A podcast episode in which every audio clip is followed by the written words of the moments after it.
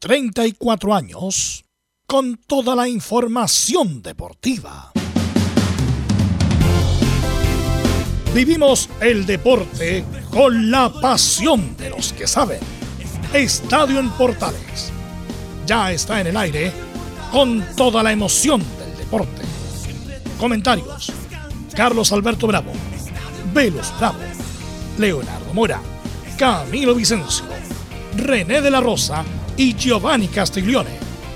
Reporteros: Belén Hernández, Nicolás Gatica, Felipe Holguín, Laurencio Valderrama, Juan Pedro Hidalgo, Rodrigo Jara, Rodrigo Vergara y Alfonso Zúñiga. Producción: Laurencio Valderrama y Nicolás Gatica. Edición: Leonardo Mora. Dirección: Carlos Alberto Bravo. Estadio en Portales es una presentación de Ahumada Comercial y Compañía Limitada. Expertos en termolaminados decorativos de alta presión.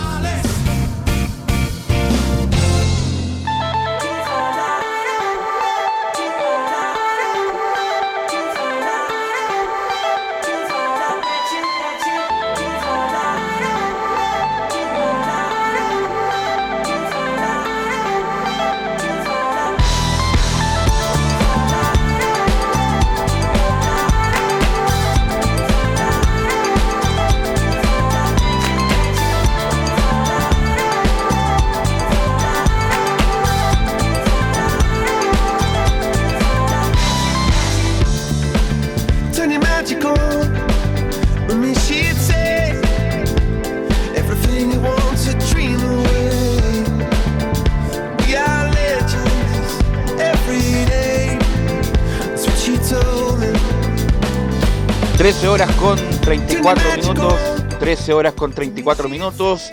Estadio Portales en el aire. Viernes musicales. Hoy día estamos con la banda de pop rock británica Coldplay. ¿Y por qué estamos con Coldplay hoy día? Porque se produjo no, hace mucho un récord. Van a estar tres veces casi en forma consecutiva en el Estadio Nacional. Ninguna banda ha tenido ese récord en Chile por lo menos. De tres, tres Estadio Nacional, como dicen en Argentina, tres River Play, bueno, tres Estadio Nacional Coldplay el 21 de septiembre, el 23 y el 24 de septiembre en el Estadio Nacional. Récord total y absoluto para una banda extranjera en Chile. lo, anterior lo tenían los prisioneros, ¿se acuerdan? Los prisioneros con dos fechas consecutivas a estadio lleno. Bueno, Coldplay lo va a superar. Y esta banda de Chris Martin nos va a acompañar en estos viernes musicales de Estadio Portales. Tenemos mucha información y no es verso, no estoy vendiendo humo, tenemos mucha información, lo que viene con el clásico, lo que, lo que pasó con la U y su suspensión del partido, Azul Azul, la nueva conformación del directorio. Eh, tenemos también la novedad de la Católica para el clásico, tenemos a Curicó, tenemos mucha, mucha información y pasamos a saludar inmediatamente a Nicolás Gatica. ¿Cómo estás, Nicolás Gatica?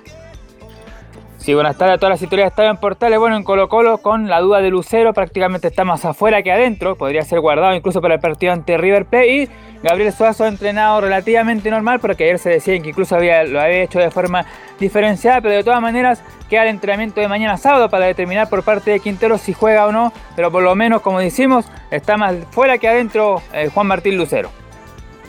Ok, me imagino que lo guardan para el jugar contra el Club Atlético River Plate. Saludamos a Felipe Holguín porque la U sí que tiene novedades, Felipe. Muy buenas tardes, Velu. Gusto en saludarte a ti y a todos los oyentes de Estadio en Portales que nos escuchan a esta hora de la tarde. Sí, en un día bastante movido, podría decirlo yo. Hoy estuvimos en el Centro Deportivo Azul eh, con todo lo que ocurrió de la Junta de Directivo de Azul Azul. Varios nombres que cambiaron también, que lo estaremos repasando en el informe del día de hoy de la Universidad de Chile y también por supuesto con algunos rayados que hubieron anoche. También estaremos ahí ampliando todo el informe del día de hoy de la Universidad de Chile y también tendremos declaraciones eh, que nos quedaron por supuesto del profesor Santiago Escobar. Esto y más en Estadio en Portales. Dicen la última de Santiago Escobar, pero bueno, saludamos a Belén Hernández porque bueno, a mejor vamos a dar un pincelazo si es clásico o no. Ya cuando se discute si es clásico o no, es que no es tan clásico, pero bueno, ese es otro tema. Pero Católica va con todo, me imagino, Belén, para recuperar puntos en la tabla de posiciones. Belén, buenas tardes. Y muy buenas tardes, Velus. Muy buenas tardes a todos los que nos escuchan hasta ahora. Claro, eh, hoy día habló en conferencia de prensa el capitán José Pedro Fuensalida y le respondió a las declaraciones que emitió ayer Maximiliano Falcón respecto a si es o no clásico considerado para los cruzados. Y también eh, se refirió a, a, la, sanción que recibieron hace un par de, o sea, hace algunas horas Respecto a que van a tener que jugar sin público, también vamos a tener declaraciones de eh, Rodrigo Valenzuela respecto al, tema de Fabián Orellana, si va a jugar o no va a jugar. Bueno, no lo mencionan, eh, pero hay, hay especulaciones de que probablemente sí vaya desde el inicio. Y también vamos a escuchar algunas declaraciones de, Beto Acosta que nos quedaron ayer de, un jugador histórico que se refiere al momento y también a los próximos rivales difíciles que va a tener la Universidad Católica. Así que esto más en Estadio Portales. Ok, más cerca, Belén, porque te escuchaste un poquito bajo. Eh, para la próxima salida, un poco más cerca del micrófono, no sé, pero saliste un poquito bajo, Belén. Bueno, eh, vamos con Rodrigo Jara. Rodrigo Jara también nos saluda. ¿Cómo estás, Rodrigo?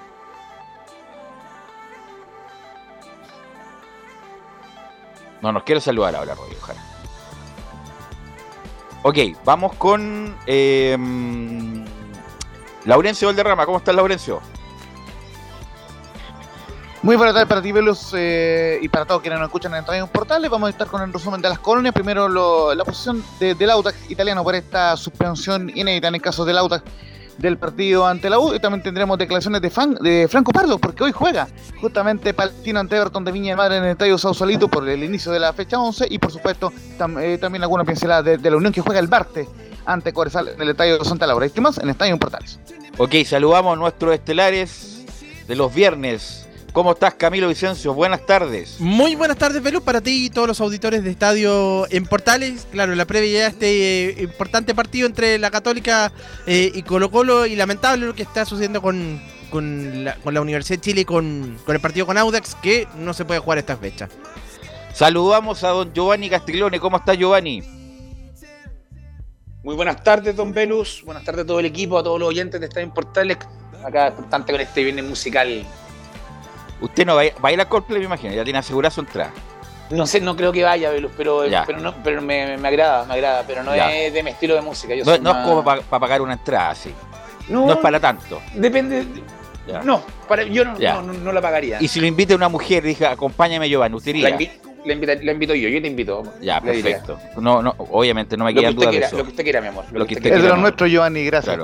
Bueno, las, cosas como son. Saludamos a otro que también es muy caballero, por supuesto, don René de la Rosa. ¿Cómo estás, René? René. Pregunta, me anticipo a tu pregunta. Si me invitara una mujer, voy. Voy, aunque sea joven. Lógico, lógico. Es de mi bando, René. Grande René, ¿cómo claro. No, pero René es muy caballero. ¿ah? Yo lo he visto ahí en, en acción. Eh, ah. Oye, es muy caballero. es muy caballero, René.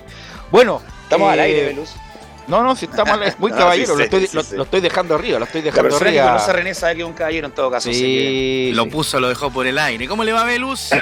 Hola, Rodrigo, ¿cómo estás? Muy bien, pues aquí vamos a estar contándole de, de, lo que ocurra con Curicó Unido en esta semana de tranquilidad, que es el concepto que utilizamos para definir lo que ha ocurrido con Damián Muñoz y su equipo. Muy buen viernes para todos y Rodrigo, nos juntamos en el reporte. Cuénteme. ¿Cómo está Curicó? ¿Llueve o no llueve en Curicó? Llueve, para de llover y vuelve a llover. ¿ah? Es como es como mi amigo Leo Mora. De repente desaparece, no ocurre nada. Aparece, y después aparece. ¿ah? Ok, como, varios acá. Ok, gracias, gracias Rodrigo. Nos reencontramos más adelante en el reporte, querido Velus. Abrazo gracias, para todos. Gracias Rodrigo. Sin más, con Coldplay de fondo, lee titulares Nicolás Gatica. Claro, y comenzamos con Chinos por el Mundo y la final de la Copa del Rey que se disputará este sábado a las 16 horas de Chile, donde el Real Betty de Pellegrini y Claudio Bravo se medirán ante el Valencia. El portero capitán de la Roja sería titular para intentar conseguir un trofeo que el club no obtiene desde la temporada 2005. Y que para Manuel Pellegrini, por cierto, sería el primero en el certamen. En el fútbol chileno anoche finalizó la décima fecha del campeonato de la B con dos resultados. En el Chinquihue, Puerto Montt empató a uno ante San Luis de Quillota, mientras que San Felipe igualó sin goles como local ante Temuco. En ese partido dos incidencias, la primera que hubo una interrupción de 30 minutos por un apagón antes de comenzar el segundo tiempo. Y la otra es que nuevamente hubo un cobro, una polémica por un mal cobro arbitral. El jugador Benjamín Sarabia anuló de forma incorrecta un gol de San Felipe en el minuto 23, pues pensó que la pelota había entrado por la red lateral del arco que defendía Hart. El gol era legítimo y este convirtió en el tercer error de esta semana. Precisamente Santa Cruz expresó su malestar con el arbitraje de la B y manifestó sentirse perjudicado con los cobros. Hicieron hincapié en la validación de un gol completamente legítimo en el partido con Rangers de Talca en la décima fecha argumentando que el balón no cruzó totalmente la línea. Como resumen de la jornada de la B, Magallanes sigue como líder invicto con 28 puntos. Mientras Rangers San Felipe y Cobreloa son sus escoltas más cercanos con 19, 17 y 16 puntos. Los que están en la zona de descenso directo a la segunda son Santa Cruz en la tabla anual y Wanderers en la tabla de promedio. Este viernes comienza en mala fecha de primera división con el partido entre Everton y Palestino al Sausalito a las 20. Otro partido destacado el domingo 24 son el duelo donde Ñublense, que es tercero, visitará a O'Higgins en Rancagua a las 17.30. Y también el partido donde el Copero Unión La Calera visitará a Coquimbo a las 20 horas.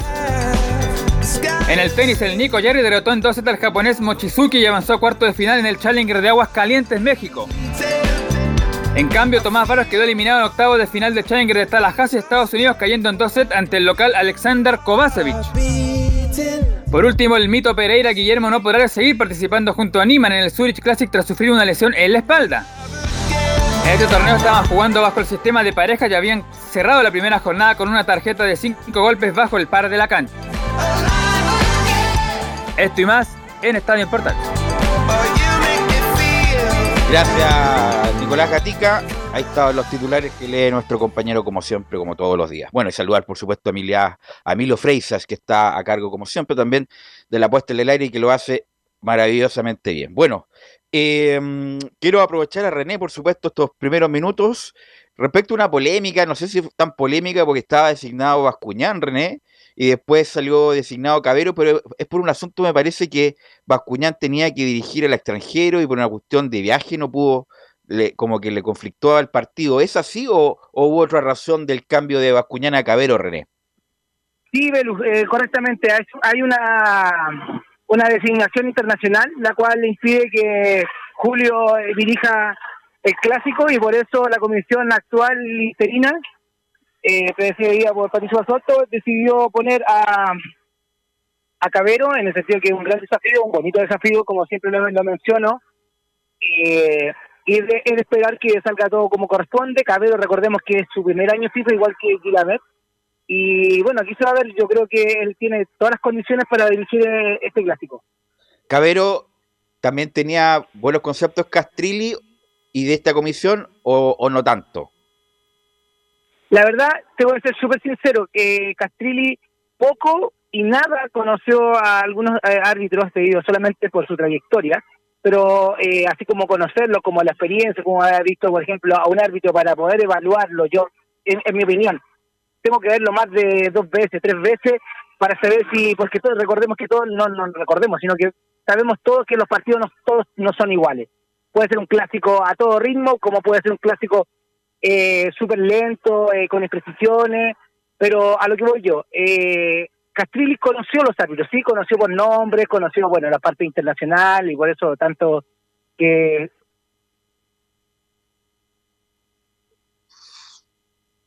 para el próximo mundial, eh, para el próximo mundial y todavía no se descarta, pero como te digo, eh, es un hombre el cual le tenía, era árbitro FIFA, pero en primera edición, pero no lo tenía considerado como para un clásico, yo te lo aseguro. Así que es un gran golpe, eh, la está jugando en el sentido que y va, y bueno, la designación también de Damas también en el clásico, así que es eh, bastante importante esta designación para todos.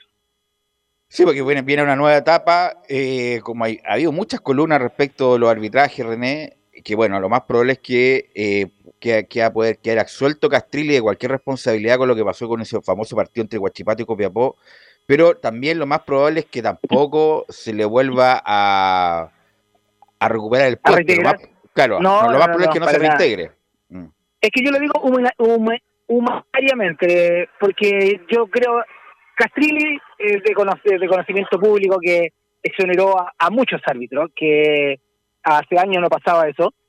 Ahora todos fueron re, reincorporados a sus labores Y si Castrile vuelve, eh, no sé, eh, es como toda persona, yo que yo que tenía algo de jefatura o, sentido común, trabajar con las personas que yo ya que, despedí y por algo las despedí. Claro, eh, Castille lo despedido por diferentes tipos de motivos, ya sea de edad, ya sea otras cosas que hayan trabajado en contra de, su comisión, y eso no hablaría muy bien de Castrilli ni tampoco de las personas que están ahí, y yo creo que también se pondrían un, un, un hincapié a, al retorno de Castillo, pero eso yo creo que no va a ocurrir, no va a ocurrir debido a que son muchas cosas ya que han logrado para echar eh, pie atrás eh, para que vuelva a la comisión.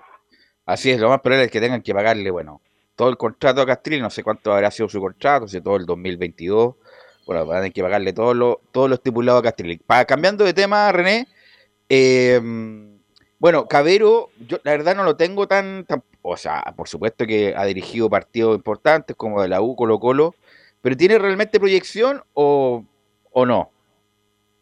Sí, e, es un hombre joven, de tener entre 30 35 años más no tiene, tiene una, una carrera eh, bonita, como se puede decir, en el aspecto eh, de, desafíos. Eh, esto es una, vuelvo vuelvo a repetir, es una es una jugada de la comisión la cual eh, para mostrar un clásico eh, recordemos que el clásico en, es siempre sea quien sea cualquier tipo de clásico que se le pueda llamar clásico eh, siempre deja algo deja algo y yo creo que si lo deja bien parado y sale como corresponde con todo su equipo habla bien de él y va ganando como se puede decir cada una fichita y con la idea de que también recordemos que estos partidos siempre son informados lo ven tienen que siempre lo ve gente eh, que está encargada del arbitraje en la parte internacional, especialmente de Comebol. Así que es muy importante los eh, datos que da la comisión actual interina o la que esté al mando, porque también ellos piden informes. Por ejemplo, ¿qué tal eh, Comebol? Voy a ser súper doméstico. Oye, ¿qué, ¿qué tal anda Cabero allá en Chile? No, sí, ahí de eso depende, aunque se eh, parezca un poco políticamente informal, pero es así es así, le preguntan qué tal anda, porque ellos no, es que pesquen un, eh, tomen un video y vean el arbitraje de Cabero una, dos o tres veces como se debería hacer. Pero eh, la opinión de la comisión actual que preside siempre el país es la que eh, pone sus fichas y pone lo mejor para la parte internacional. Así que es muy importante lo que va a vivir Cabero este fin de semana.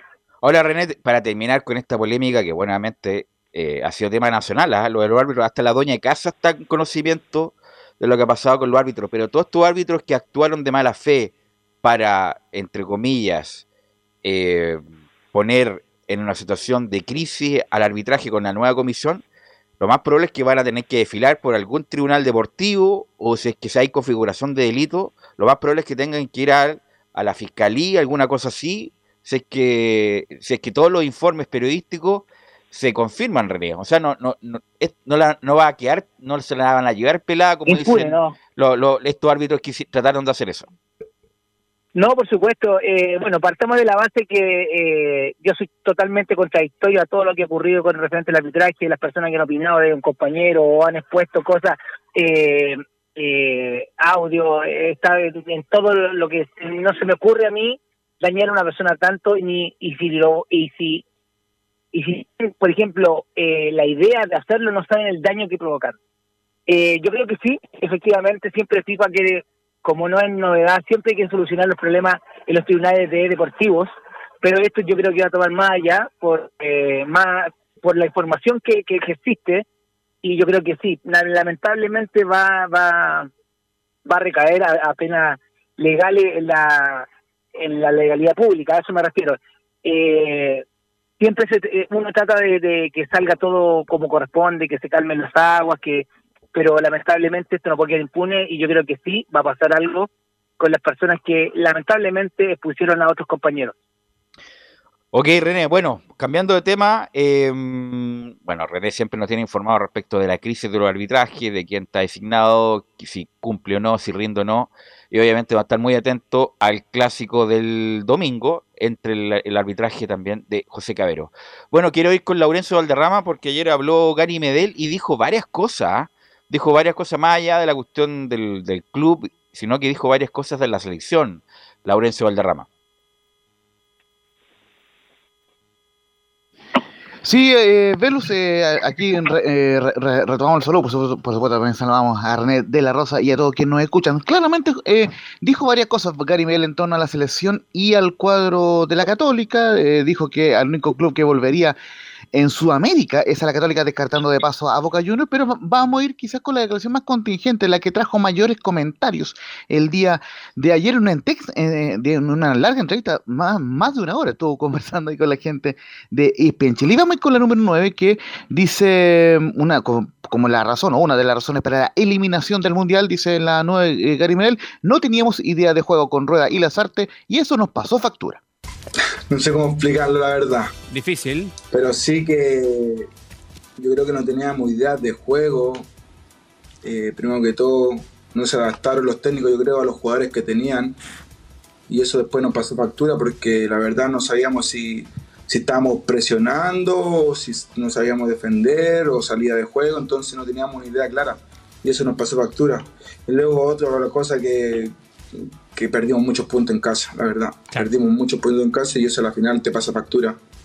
Sí, yo creo que fue, sí, con los dos más o menos, más o menos el estilo igual y no sabíamos. Después jugamos porque tenemos jugadores buenos y todo eso, pero yo creo que nos pasó factura un poquito.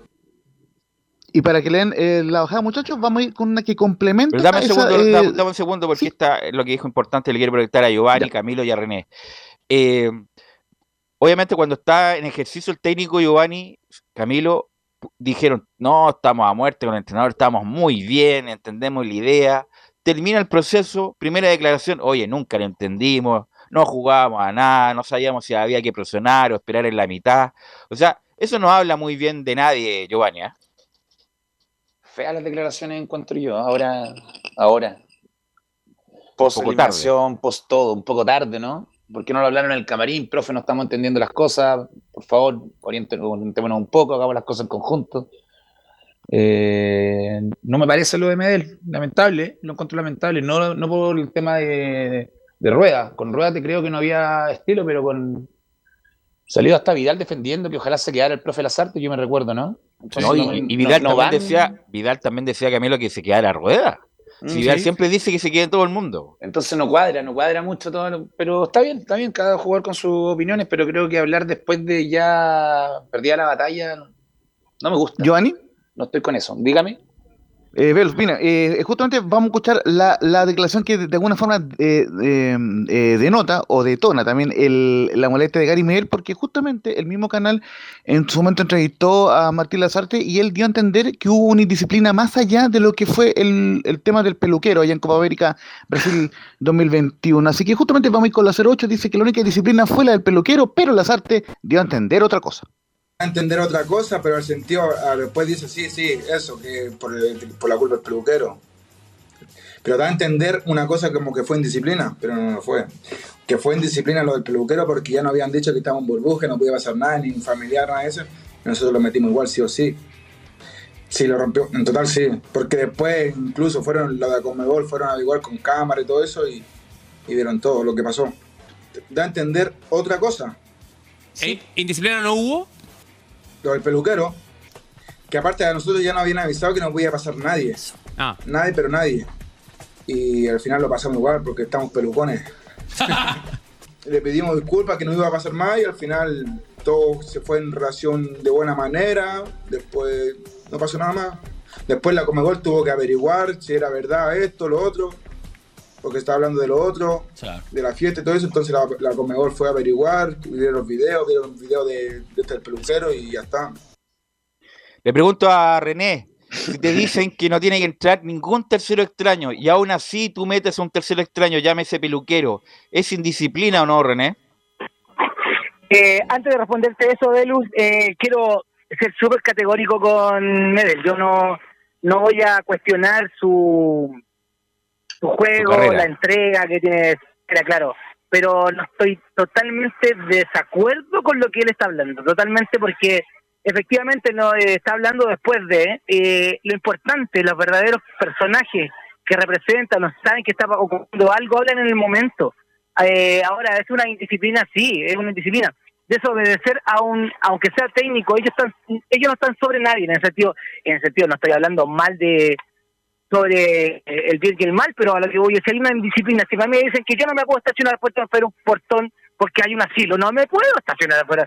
Y mira, no, pero es que estábamos porque necesitaba estacionar. No, era una incorrección la cual y también no, de verdad no voy a, no voy a hablar tampoco de la persona ni, ni menos del jugador, pero eh, no estoy en total, estoy totalmente en desacuerdo con lo que está hablando Gary. La, la persona que cuando quiere solucionar algo, se soluciona en el momento sobre la misma, no después de.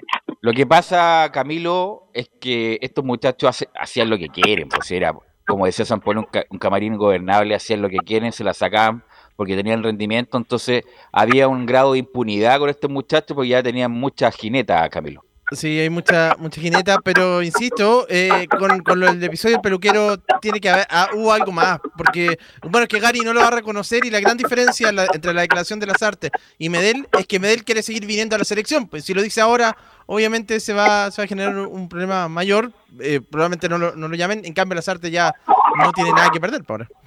Algo más, Laurencio, de el capitán de Chile, Sí, eh, vamos a ir con dos más, una sobre la selección y una sobre Católica. Eh, vamos a ir con la 07, donde dice eh, Gary Mel que lo principal es que elijan un técnico ya, porque vienen amistosos. Bueno, lo importante y lo principal es que ya elijan un técnico porque claro. tienen partido amistoso y ya se empieza a preparar para todo lo que viene, que va a ser súper importante para, para todos los que están, para todos los jugadores, que va a ser súper importante eso que la generación dorada, uff, difícil que... Que se iguale, claramente. Pero un par de años para que salgan de nuevo muchos jugadores de la misma calidad. No, para mí que no se tienen que amarrar con nadie, el técnico que viene. Eso fue un, poco para suavizar las aguas. Eh, eh, eh, Gary Miguel que dijo que el nuevo técnico no se tiene que amarrar con nada en cuanto a la nominación de los jugadores de la generación dorada. Y lo último que vamos a escuchar, porque recordemos que los amistosos van a ser en junio en tierras asiáticas, lo de la Roja, el, lo de Gary Mel que confirmó por un lado que va a continuar un año más en Bolonia, pero que después tiene pensado volver a Católica. Dice justamente en la 4, la última que vamos a escuchar, si es que vuelvo a Sudamérica, solo lo haré a la Católica. Eh, si es que vuelve a Sudamérica, vuelve solamente a Católica, yo creo. Lo más probable. ¿Pero por? No tengo duda de eso. Porque, no, porque ya tantos años acá en Europa y para volver a Sudamérica, no me gustaría ser la católica, la verdad. No sé, Mira. una cosa de, de, edad también, de muchas cosas, de mi familia, mucho más seguro Chile, no sé, muchas cosas. Año anterior había hablado con Román y todo eso para ver si que se volvía y tampoco no. Al final nos decidimos que no. Aparte quería seguir compitiendo acá en Europa, me sentía bien, entonces no era el momento. Seguro, seguro Chile hace cinco años era seguro, ¿no? Ahora Oye, que mucho más seguro que, la, que, la, dignidad se hizo costumbre, la, la, delincuencia se hizo costumbre acá en, está, en, Chile. Está viviendo en una burbuja, Gary, no sabe lo que pasa en Chile. No, en todo caso lo compara con Argentina, muchachos, eh, hay que ser claro con eso. Eh, no, me eh, imagino lo, lo compara con el andamos parecido. Andamos parecido. Con, con, con Plaza Dignidad andamos parecido ahí con, con, lo de... Bueno, obviamente que ya tiene su edad, René eh, Gary, tiene cuánto, 35 ya, ahí se me confirma. 34, sí. 34, está jugando bien, ¿eh? retomó el nivel, eso hay que sí destacarlo, retomó el nivel, el otro día lo vi el partido que... O sea, subió su nivel. Subió su nivel. No retomó su nivel, subió su nivel. Eh, retomó su nivel, entre sí, sí, general. Porque lleva 29 partidos en el, en el, en el Boloña, muchacho. Y, y jugó, lo jugó muy bien el otro día contra el Milan, ¿fue? Eh, ha sido elogiado por compañeros. Con la Juventus, bien. Con la Juventus. Y lo vi, vi todo el partido y jugó muy bien. Eh, bajó de peso, se puso en forma. Pero con esa edad, René, 34, 35 años, no queda más que volver a la Católica el, el próximo, el subsiguiente. No, por supuesto. Por supuesto usted, él es más que claro, eh, está más que claro con todo el rendimiento en los países que ha estado, el, el nivel de fútbol que ha jugado Gary sabe que, bueno, está cerrando la puerta que efectivamente él va, si vuelve, vuelve a Católica. Pero yo creo que en el momento, en el momento de, pensar, eh, estas palabras a veces, como bien se dice, está en la burbuja, como está comentando él, lo que está viviendo en este minuto, lo que está hablando. Pero en el momento más a futuro, ya cuando ya los, años pesan, como se puede decir, eh, yo creo que cualquier opción para él, yo creo que la va a tomar. Mira, yo tengo un conocido, conocido medio familiar, que es tripulante cabina de la línea aérea más importante que circula por Chile, eh, y que estuvo en los vuelos de la selección a Barranquilla y a Paraguay. Y me dijeron que no eran muy eran, no eran muy agradables los muchachos, ¿ah? no, no eran muy agradables y eran un poco agrandados los muchachos. Un poco agrandados. Un poco agrandados, no, bastante agrandados. Así que no, no, no, no eran muy simpáticos, la verdad. Yo tuve, Eh, una, Belu, yo tuve una amiga, lo, lo contó rápido, una amiga que coincidió en el Hotel Noy acá en Santiago previo a Ya. un partido, que se perdió. Y también me contó que no era... Se perdió ella. No, se perdió, con- se- Ah. perdimos con la previa a Bolivia. eh, pero que hubo una joda en el hotel, me contaron, compadre. No, sí, estos muchachos, bueno, estos Son muchachos. blancas palomas cuando hablan, culpan a la No, culpan claro, acá, pero- que el peluquero, que esto que no hicimos son nada. Muy difícil estos muchachos. Lo dijo San Paoli, lo dijo, lo dijeron. Mira, y el único que, que criticó a viva voz fue Marcelo Díaz, que dijo a Pisi que estábamos entrenando mal, que estábamos mal preparados y lo cortó de raíz. Bueno, Marcelo Díaz no, no volvió nunca más, Lo cortaron los compañeros. lo cortaron los compañeros, no volvió nunca más a la selección. Bueno, René, te quiero agradecer estos minutos, como siempre, esta primera media hora. Gracias, nos encontramos, nos escuchamos el lunes para las polémicas de la fecha, René. Con gusto, Belu, un saludo a todos, que tengan un buen fin de semana a todo el equipo y a todos los oyentes que están en Portales. Buenas tardes. Gracias, René. Vamos a ir, ah, bueno, obviamente tenemos las transmisiones de portales, Laurencio, vamos a transmitir el clásico, la católica con Colo Colo. Eh, ¿Usted tiene la pauta por ahí? ¿La pauta entera no?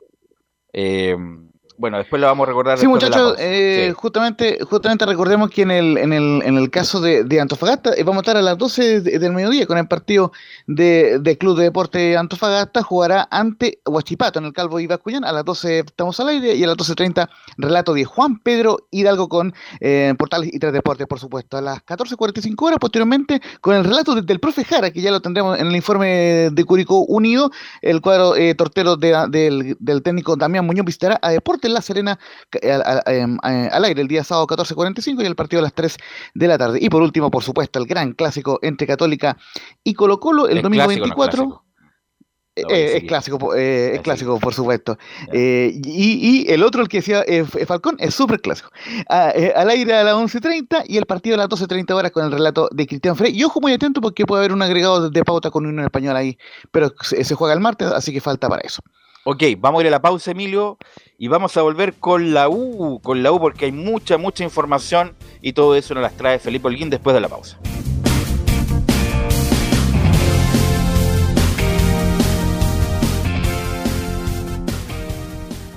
Radio Portales le indica la hora. Las 2 de la tarde, 3 minutos. Reparación laboral. Abogados especialistas en accidentes del trabajo, despidos injustificados y autodespidos. ¿Tuviste un accidente de trabajo en los últimos cinco años y ese accidente se originó en la conducta negligente de tu empleador? Es muy probable que tengas derecho a obtener una indemnización por los daños causados. Consulta gratis. Reparación laboral. Profesionales dedicados a entregar asesorías en temas relacionados con todo tipo de accidentes laborales en todo Chile, de Arica a Punta Arenas. www.reparacionlaboral.cl ¿Quieres tener lo mejor y sin pagar de más? Las mejores series de televisión, los mejores eventos deportivos, equipo transportable, películas y series 24/7. Transforma tu TV a Smart TV.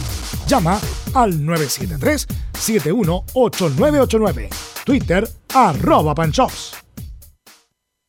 Visita www.radiosport.cl, el sitio web de la Deportiva de Chile.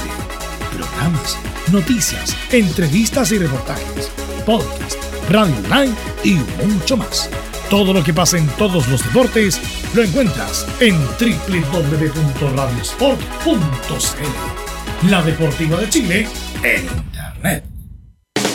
Termolaminados de León. Tecnología alemana de última generación. Casa Matriz, Avenida La Serena 776, Recoleta. Bono 22 622 5676. Termolaminados de León. Desde todo Chile. Desde todo Chile. Y para todo Chile. Y para todo Chile. Portales Digital. Está en todas partes. www.radioportales.cl Entre Marco Grande y Marco Chico, media vuelta y vuelta completa. Escuchas Estadio en Portales en su edición central. La primera de Chile, uniendo al país de norte a sur.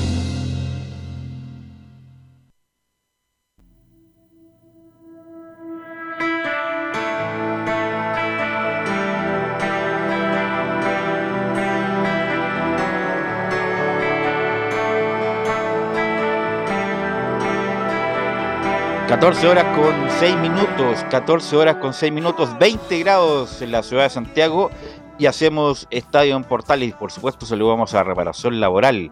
Reparación Laboral, abogados especialistas en accidentes del trabajo, despidos injustificados y autodespidos. Consulta gratis en todo Chile en reparacionlaboral.cl porque reparación laboral es tu mejor respuesta. Bueno, eh, con Coldplay de fondo, con Coldplay escuchando en los viernes musicales, vamos a ir con Felipe Holguín, que nos tiene mucha información, ya que pasaron muchas cosas en el CDA. Felipe. Buenas tardes, Velo. Eh, te saludo nuevamente a ti y a todos los oyentes de Estadio Portales que nos escuchan, por supuesto, esta hora.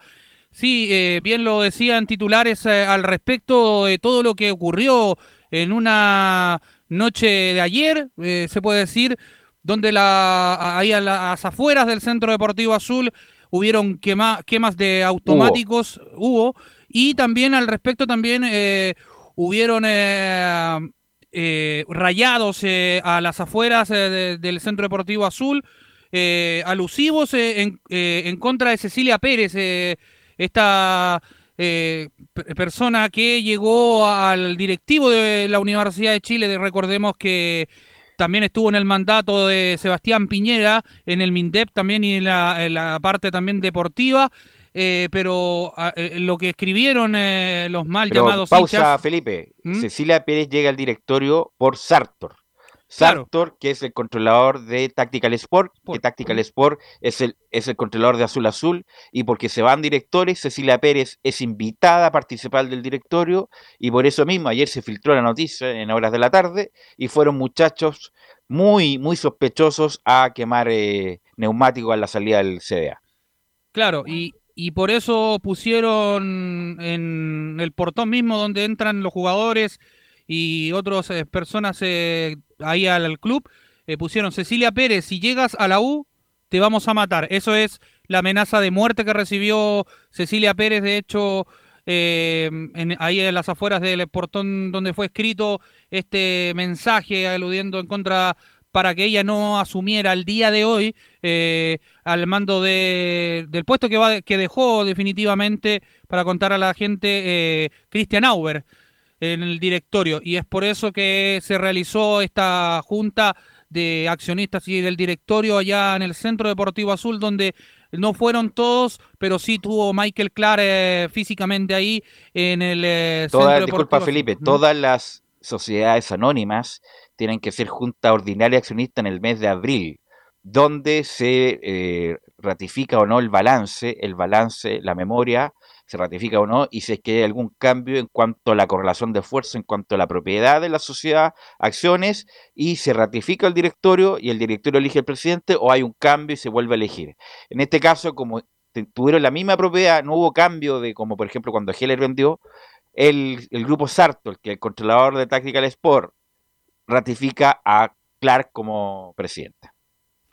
De hecho, e, era inminente que llegara Cecilia Pérez porque de hecho son amigos con Christian Auer y bueno, fue este quien fue sustituido por la ex ministra cuando es una de las caras ya que tiene nueva, se puede decir, eh, el directorio de la Universidad de Chile, de hecho, de los cambios que hubo, eh, que ya los iremos repasando breve, eh, quiénes, eh, cómo quedó conformada esta esta junta directiva que se realizó y cómo va a ser eh, eh, al respecto lo, cómo va a estar ya conformado lo que va a ser de Azul Azul.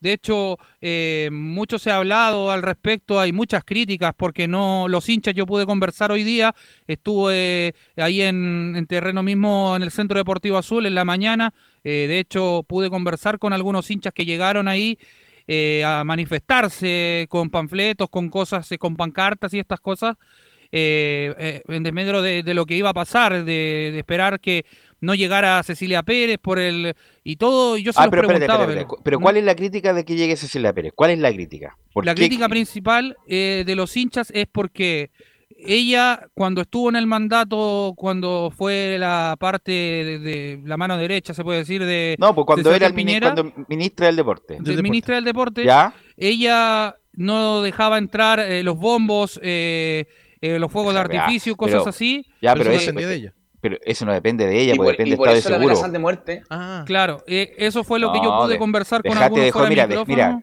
obviamente que típica esta frase corneta que me carga, que es ¿Cuál? hay que, hay que condenar la violencia, venga de donde venga. Por supuesto que hay que condenar, si partamos por ahí, aunque la verdad en Chile, a un chileno ya no se parte por ahí. El punto es que Cecilia Pérez es fanática de la U, que Sí. tiene una, una posición política más que clara, fue eh, ministra del, del presidente Piñera en dos oportunidades, pero nadie hizo caso respecto cuando la U empezó con Azul Azul, estaba en el directorio José Jurasek, que era el presidente de la comisión política de la U y además era uno de los tipos con el escándalo del caso Chispa. Al principio fue como tema, después nadie le importó porque la U ganaba, ganaba, ganaba. Y el otro que estaba ahí era Carlos Alberto Denalo, de, Delano, que estaba metido en el, escándalo de las boletas por penta. Entonces, que vengan a hacer ruido por, ¿te puede gustar o no te puede gustar respecto de la incorporación de, de esta muchacha? Pero los hinchas a veces son irreflexivos y cometen este tipo de propósito como este tipo de amenaza Giovanni Camilo. Velo puede, puede tener razón, eh, que, que era otro contexto el que se vivía en ese momento cuando estaba, cuando era el principio de Azul Azul, ahí como no habían todos estos hechos de evidencia como está, o, o Pero hay que menos, recordar. Camilo, mira, Camilo, ¿Sí? la primera toma de posesión de Azul Azul fue en el antiguo Caracol. ¿Ya? Estaba Carlos Heller, Federico Valdés. ¿No se acuerdan la pintura que le llegó? Bueno, a, a la U Ah, siempre con sinónimos Sí. de violencia y después se preguntan por qué no lo reciben en los estadios. Si hay, un, hay, una, hay, una, sí, hay cuestión de violencia aquí solapada, no, no solapada, directa de los hinchas, de los termocéfalos, de los hinchas de la U, que si, si siguen así, la U no va, va a tener que jugar sin público en, no sé, en Punta Arena, eh, si, si sigue así. Le niegan todo tipo, independiente que la U era la visita con Audax, pero si sigue así, con este nivel de violencia, Giovanni, no va a, tener- no va a poder jugar en ninguna parte. Pero obviamente, se- imagínate que ahora pa- le su- sumémosle la torta a la quinta, pongamos la amenaza de muerte a Cecilia Pérez, Así de la barra de es. la U. O sea, una maravilla. O sea, la Universidad de Chile tiene que ir a jugar a Mendoza. ¿Y Felipe, ¿Qué pasa con la localidad? ¿Va a terminar, van a tener que terminar sancionándola si no puede jugar. No vamos a tener un torneo sin que la U juegue porque nadie lo va a querer recibir. Sí, y de hecho lo otro también que les pude consultar, hay algunos hinchas que quisieron obviamente hablar fuera de micrófono, eh, ellos eh, también lo, lo veían por el tema de que son todos de derecha, la parte eh, de dirigencial que tiene la U, tanto de eh, Michael Clark, eh, Christian Auber. Pero por eso te Cecilia digo, Pérez. Felipe, cuando la U ganaba, cuando la U iba bien, nadie, incluso Decía nadie que eran de derecha. de derecha, Delano, Valdés, que es el rector de la Universidad de Desarrollo, que en sus principios los fundadores eran muchachos de la UDI, eh, José Yurak, nadie hablaba del origen porque la U ganaba. Ahora, que entre comillas viene una, una, una persona de derecha que es más moderada que Cecilia Pérez, aunque no creo porque el hincha, la verdad, el hincha de la U está muy reflexivo y con poco conocimiento de lo que, incluso de lo importante como de lo prioritario, Felipe. Sí, y, y lo otro, bueno, les quería comentar, eh, eh, yo les comentaba la elección de este directorio y todo, cómo quedó conformado. Bueno, eh, quedó formado por Carlos Larraín Meri, Tamara Agnich Martínez, Andrés Segu Undurraga, Miguel Luis Ber Lama, Cecilia Roxana Pérez Jara, Mi- eh, Michael Clark Varela, que fue el reelecto, eh, Roberto Naum y José Joaquín eh, Lazo Richards y Juan Pablo Pérez Ureta. Pavés, digo. Bueno, Lazo es, va a representar a lo- la parte de los Chapira. Sí. él con otro más, obviamente, Chapira, eh, y el que entra también, bueno, Cecilia Pérez, y te dijiste eh, Larraín. Larraín son los, porque salen dos de Sartor, y entran dos, Cecilia Pérez y Larraín, y entran dos por eh, Chapira, que es eh, Lazo, y otro más que no me acuerdo el nombre. Miguel Eh, León y Tomás Guilov son los que renunciaron Velus. Ya. Y bueno, y, y Roberto Naum, que viene por Sartor, no viene por la, por la Universidad de Chile, para darle, entre comillas, más tranquilidad a Enio Vivaldi, que, bueno, luego también va a dejar la rectoría, eh, Vivaldi en mayo, hay elecciones en la Universidad de Chile. Eh, bueno, eh, Roberto Naum, Carolina Copo, Weintra y otro más, entre comillas, que a pesar de que no son formalmente los últimos dos que nombré de la universidad, el perfil de la universidad va a estar re- representado y parece que de aquí en adelante más como oposición que, que como eh, parte del, del grupo que dirige a la U, Felipe. Sí, de hecho Carolina Copo va a seguir como representante de la Casa de Estudios. Eh, bueno, la ex ministra, como les comentaba yo, de Sebastián Piñera también, que acordó ya su arribo al cuadro universitario, eh, viene como alero ya más que nada de Michael Clary, es lo que le da aún más validez eh, a esta aprobación de Christian Auer, el, el, actual gerente del club. De hecho, Pérez, como lo decías tú, Velus, va a ocupar uno de los cargos ofrecidos por Sartor, junto con Joaquín Lazo, que es Juan Pablo Pavés. Juan Pablo Lazo era el abogado de la U en cuando claro, cuando le ganó la demanda millonaria a Pinilla. Él fue el que representa la U y gana el juicio, lo gana, y fue contundente, lo gana 5-0 a Pinilla, eh, es justamente este muchacho José Joaquín Lazo. Sí, esta reunión por lo menos eh, duró para contarle a la gente y a todos los oyentes, eh, duró algo así como 45 minutos, con contar los votos por una falla también que hubo técnica en el momento, sí fue bastante curioso porque yo estuve harto rato afuera, de hecho llegué a eso de la 8 de la mañana más o menos. Vi pero ¿cuál es la idea que me diga que llegó temprano? ¿Para que todos sepamos que llegó temprano? No, no pues, no, pues yo llego a todos lados temprano. Ah, no, yo le cuento porque quería eh, darle la bajada también al que vi a los jugadores que fueron a entrenar y, cómo llegaron algunos como eh, tapados, eh, con capucha, entre ellos Pablo Aranguis. Quería contarle eh, el lado B también de, esta reunión, porque también los jugadores llegaron a entrenar. Otros llegaron atrasados. Disculpa, disculpa, antes de ir con el, lo futbolístico, pero no hay no hubo un punto de prensa después de la elección de la ratificación de Clark como presidente de la U, nada. La, verdad que no, porque yo me pude comunicar con el jefe de prensa al respecto de, de si iba a haber algún, algún eh, no sé, declaración al respecto o algún punto de prensa, como lo dices tú, a las afueras del Centro Deportivo Azul pero no, no ocurrió nada. De hecho, eh, fuimos el único medio que estaba ahí. No, ¿sabes por qué? Porque sería bueno también conocer, porque los accionistas minoritarios también tienen derecho a estar, en la, obviamente, en la Junta para ver los estados financieros. Obviamente, la U está como 10 mil millones de pesos abajo, más o menos, incluso un poco más. Eh, esta, bueno, hay cosas que no se saben, que cuando llegó Sartor tuvo que negociar mucho porque había muchas obligaciones que vencían a fin de año del año pasado, que es como una es como una casa, tuvo que pedirle por favor dame más plazo para pagar y la U ha pagado, ha pagado, ha pagado deudas justamente que se vencían en, en diciembre y otras pidió prórroga. Entonces sería bueno conocer los estados financieros, que es justamente la, la idea de esto es dar a conocer la sociedad a través de sus representantes, decirle a los socios, mira, este es el estado actual de la sociedad, estamos bien, estamos mal, estamos más o menos y qué vamos a hacer en el futuro. Para eso está este tipo de cosas.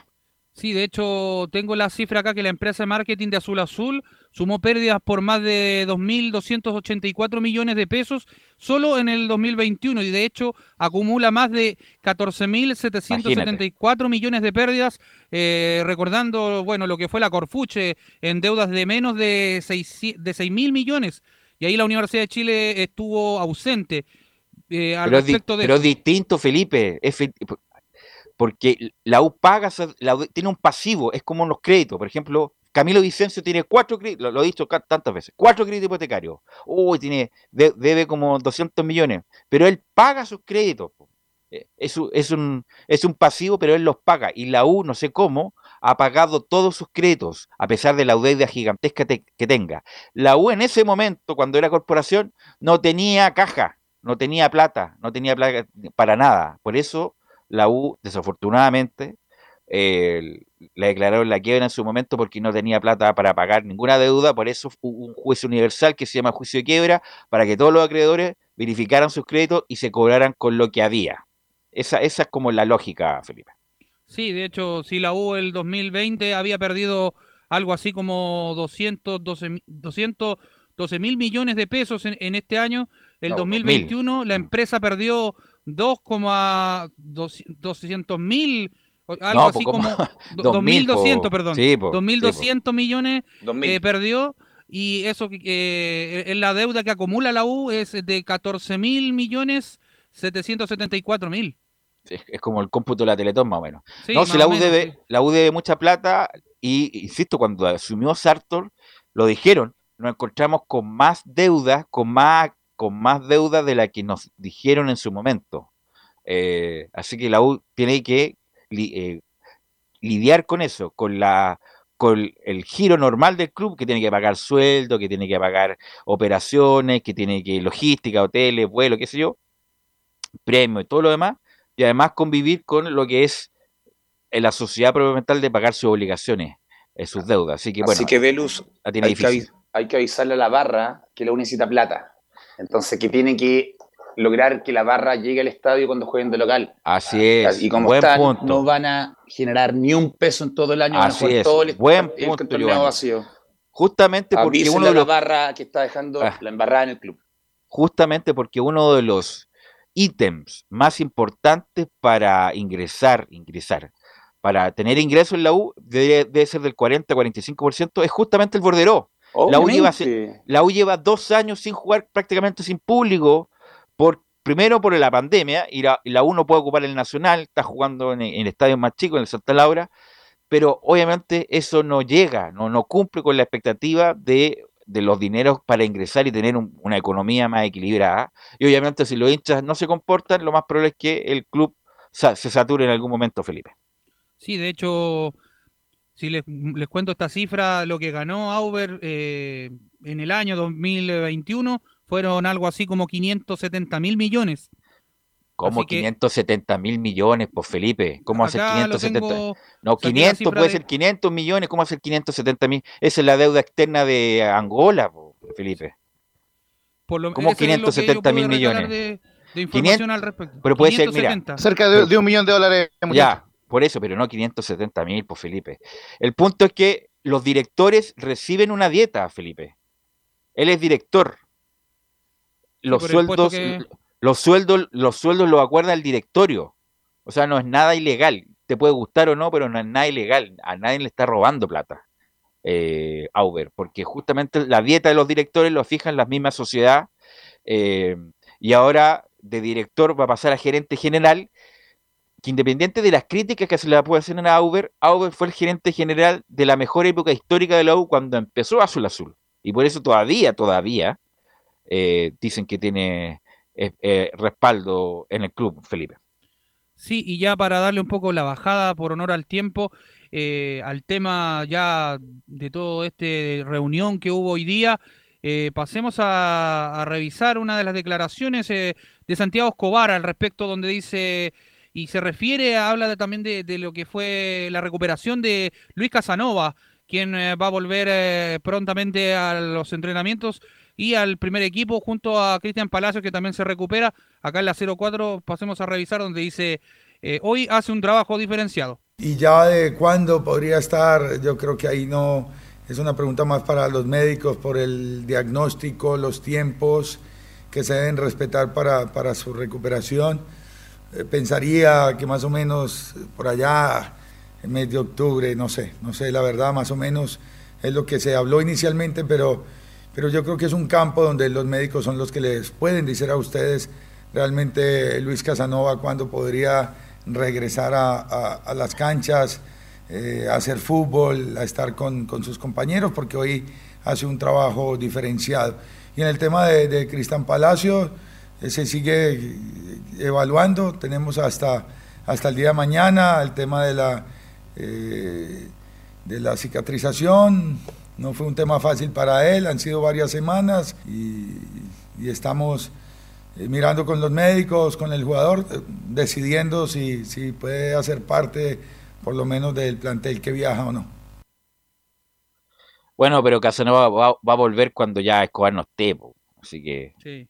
Va a volver Escobar, eh, Casanova cuando Pero Escobar ¿cómo no va a saber Escobar información de, de su, de su jugador? ¿No De su tiene, jugador. re- no tiene relación con, con el médico, con el kinesiólogo? ¿No habla con ellos Insisto, para no sé qué están está? esperando. Bueno, están esperando conseguir un técnico, pero Escobar ya no da para más, no da para más. Y, Lo van a sacar luego. Van a tapar y- todo esto con la salida de Escobar Bayar. y traer un técnico, un técnico importante. Al agua hace tiempo que no tiene un técnico importante. Pasó verdad. Pasó Caputo, eh, Yo creo que Camilo. luego tiene que partir velos por un eh, entrenador que sepa el medio chileno. pa- pero pa- pasaron los interinos hace tiempo. la- la- a ver, el, el último bueno, que, que, que mira, mirándolo desde la perspectiva, no fue tan malo porque con la U salió tercero, fue la Copa Libertadores que fue Kudelka, Camilo. Y el único que venía con un nombre también de, venía, de haber dirigido en Argentina también. Con Y de un- buena manera. Es que, Exactamente. es que el tema también ahora es Velus. ¿Quién quiere venir a la U? Si cuando parte un torneo Hay varios que se en tiran, equipo, de, se tiran de cabeza. El vitamina, ¿tú crees que no vendría? Se tira de pero si cabeza. va a llegar, va a llegar mañana. lueguito, Belu. Espera que Pero por eso te digo, Escobar. por eso mucho me da risa. ¿Quién quiere? Oye, hay Dejen de técnicos, buscar tecno- técnico. Ya hay la U lo tiene técnicos, listo. de, hay técnicos de medio pelo que se quieren inmediatamente, de- se tiran de cabeza por dirigir el U y tener esa Sí, pero que están hablando de la U, dicen que en carpeta tiene un poco menos a Bielsa, pero no, olvídense de eso. Felipe, para terminar. sacar al profe y no tienen bordero, no tienen plata, imagínate. Sí, para cerrar, bueno, ya eh, la U practicó a eso de las 8 de la mañana, ingresaron al Centro Deportivo Azul, donde se hicieron el trabajo diferenciado algunos jugadores, entre ellos Casanova, Jair Salazar y bueno, el jugador Cristian Palacios que se está recuperando de a poco. Y bueno, eh, ya sabemos que no se va a jugar el duelo ante Audax Italiano, en la ¿Cuándo semana juega- se tendría el, que el programar. próximo partido de la U es El, eh, tendría que, el de programación, hay que esperar el del Audax, ese sería, y ya No, después pero, tendría sí, que... pero lo más probable es que no, no, no se juegue. Porque el primero de mayo no hay fútbol, po, Felipe. Ese fin de semana no, hay fútbol. No. Entonces, capaz que se hecho- juegue ahí. No, de hecho, el, el que les decía yo, pues, bueno, vendría La eh, Serena. La Serena, sí. Eh, pero eso está Lo por que- definirse la, el horario, no se, no se ha confirmado. No, no, no, pero lo que pasa es que, bueno, hay un acuerdo con el Cifut de no jugar el primero de mayo. Y ese, Pero con la Serena estaría programado el 5 del ojo. No, 5 7 o 8 de mayo. 7 o 8 de mayo jugaría con la Serena. Claro, 7 o 8 de mayo de local. Pero bueno, me, me imagino yo por la programación acotada, a lo mejor juegan o el día antes del primero de mayo o el día después para poder aprovechar ese fin de semana. Bueno, gracias Felipe, muy amable. Muy buenas tardes. Vamos a ir a la pausa, Emilio, y volvemos con el clásico. Volvemos con la Católica, con Colo Colo, con Rodrigo Jare, con Laurencio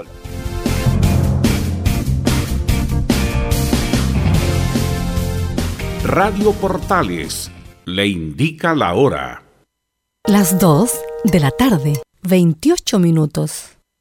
Lleva al siguiente nivel tus eventos, ceremonias, conciertos y potenciando tu audiencia con DS Medios. Servicio de transmisión de TV en circuito cerrado y vía live streaming HD. Tecnología de punta y un equipo profesional nos permiten realizar transmisiones sin cortes y con la más alta calidad. Cotiza ya ingresando a www.dsmedios.cl. Visita www.radiosport.cl, el sitio web de la Deportiva de Chile. Programas, noticias, entrevistas y reportajes, podcast, radio online y mucho más. Todo lo que pasa en todos los deportes lo encuentras en www.radiosport.cl. La Deportiva de Chile en Internet. Comercial IAC y Compañía Limitada. La mejor calidad mundial en laminados decorativos. Comercial IAC y Compañía Limitada es Pertec en Chile. San Ignacio 1010. Santa Rosa 1779, Avenida Mata 446 y Portugal 501. Comercial IAC y Compañía Limitada es Pertec en Chile.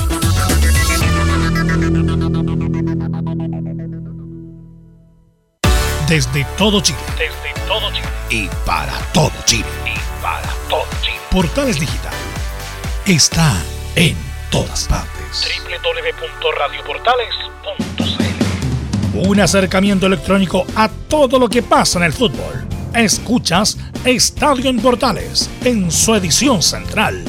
La primera de Chile, uniendo al país de norte a sur.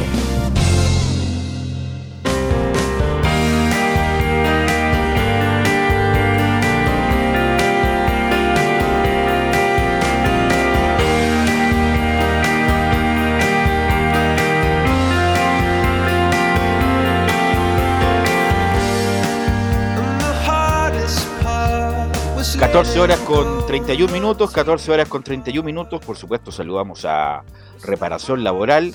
Reparación Laboral, si tú tuviste un accidente de, traba- de trabajo en los últimos 5 años y ese accidente te originó una de la conducta negligente de tu empleador, es muy probable que tengas derecho a obtener una indemnización por los daños causados. En Reparación Laboral te asesoran y acompañan a abogados especializados en derecho del trabajo. Los resultados los respaldan. Consulta gratis a lo largo de todo Chile en reparacionlaboral.cl, porque la reparación laboral es tu mejor respuesta. Bueno, eh, le contestó el otro, Belén Hernández, el Chapa Fonsalía, el Falcón. Buenas tardes. Sí, muy buenas tardes, Belú, nuevamente y a todos los que nos escuchan hasta ahora. Sí, le, le respondió el capitán Cruzado, pero antes de eso vamos a conocer, eh, o sea, vamos a informar el tema de, la sanción que se conoció hace algunas horas eh, para, para, la Universidad Católica, que fue respecto al, al tema de, lanzamiento de proyectiles en el duelo ante La Serena, que fue específicamente pedazos de concreto que se lanzaron desde la Galería Mario Lepe hacia la cancha y que los cruzados van a tener que jugar un partido sin público, eh, que es de local específicamente, que lo más probable sea se cumpla ante, ante Luis La Calera, que es la fecha 13. En la fecha 12 le toca visitar a, a Ñublense, así que se, se cumplirá ante, ante los caleranos en la fecha 13. Y respecto a esto, en, en la antesala de, de, un partido importantísimo que van a tener ante Colo Colo, donde eh, precisamente se calientan los ánimos, tanto eh, con los jugadores y también las barras muchas veces. Eh, José Pedro Fuensalida le hace un llamado a sus hinchas que van a estar en, en, en este partido importante, donde menciona, hago un llamado porque nuestra gente es lo más importante en todos los partidos.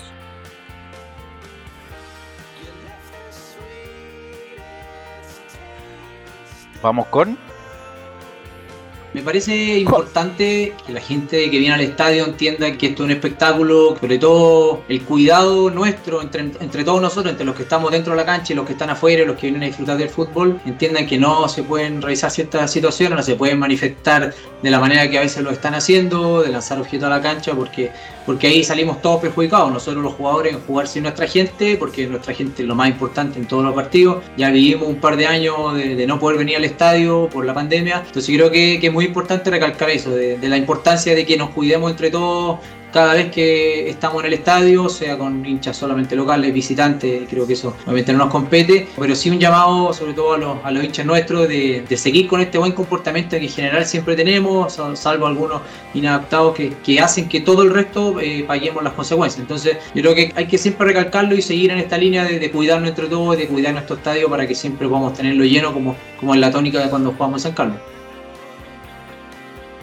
Y ahora sí vamos a revisar la, lo, que le respondió eh, José Pedro Fonsalida a, Maximiliano Falcón por los dichos que, que hizo ayer en, la conferencia de prensa donde mencionaba que, que, el clásico ya lo habían jugado en la fecha 5 y que habían ganado por 4 a 1, que fue precisamente ante la U, como aquí en Chile se conoce el super clásico.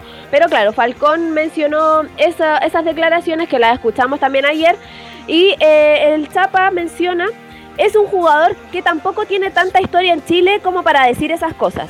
Sí, yo creo que no, no ayudan en nada a lo que tratamos de, de, transmitir, como el ambiente de lo que es el fútbol, que es una fiesta, que es un espectáculo que venimos a disfrutar. Y obviamente este tipo de declaraciones son las que, que por ahí no contribuyen y, y, también un poco faltan al respeto, y faltan al respeto por, por, por, la historia que tiene este partido, por lo que todos también sentimos cada vez que jugamos este tipo de partidos, y también por, por un jugador que tampoco tiene tanta historia en Chile como para, para decir ese tipo de cosas. Entonces yo creo que, que, tenemos que pensar las cosas mejor a veces antes de decirlas para no generar más polémica de la que se ha dado. Pregunta Camilos, ¿le faltó el respeto a Falcón o no? ¿Al partido? Es que en, en el tono que utilizó, a ver, eh, o sea, uno se queda con, con, la declaración en ese sentido, sí, no fue como, como el tono, pero sí, se termina faltando al final eh, el respeto al, al, al partido en, en realidad porque eh, en realidad termina siendo es un clásico por todo lo que conlleva. No, el otro día comentábamos todo lo que lo que ha significado polémica. Eh, eh, termina siendo un clásico. Giovanni, le, fal le, le, faltó el respeto a Falcón al partido, ¿no? Mira, para mí se equivoca con las palabras que hice, pero como lo conversé ayer con Leo Mora, lo conversamos internamente. Es lindo que le pongan pimienta al clásico, está bien, hacía falta eso, lo que tenía antes John y lo que tenían los jugadores, que le pongan un poquito de pimienta previo al clásico, creo que está perfecto. Pero de, las palabras no me gustaron, Creo que para el Colo Colo Católica hace rato es un clásico, pero está bien, está bien.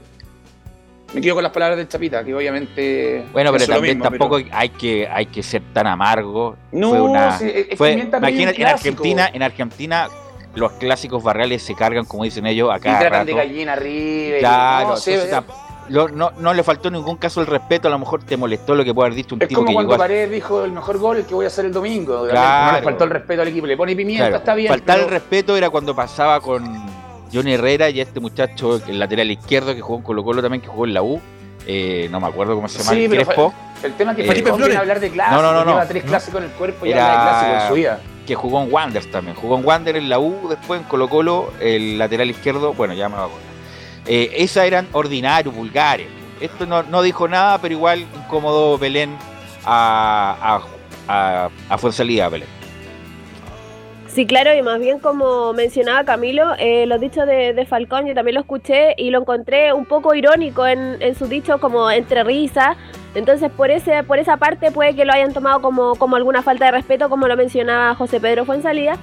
Pero eh, respecto a los números entre, entre ambos equipos, que sea considerado clásico o no, se han jugado 180 partidos, este sería el, el 181 que se va a disputar en Sácalos de Apoquindo.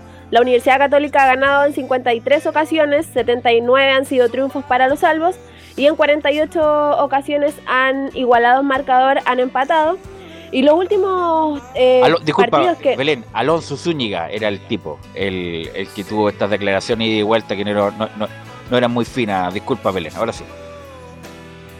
El último, el último enfrentamiento que, que, tuvieron en el torneo local fue en la fecha 28 por, bueno, el, el, torneo que recién pasó en el 2021, que fue en el Estadio Monumental, donde eh, ya el último minuto eh, Colo Colo le, le, dio el triunfo y se, y se llevaron los tres puntos, donde vencieron por 2 a 1 en esa oportunidad. El último triunfo que la Universidad Católica ha tenido en San Carlos de Apoquindo ante los Albos fue en la fecha 24 en 2018, donde eh, los Cruzados vencieron por 1 a 0 a, Colo Colo con gol de Luciano Agüed.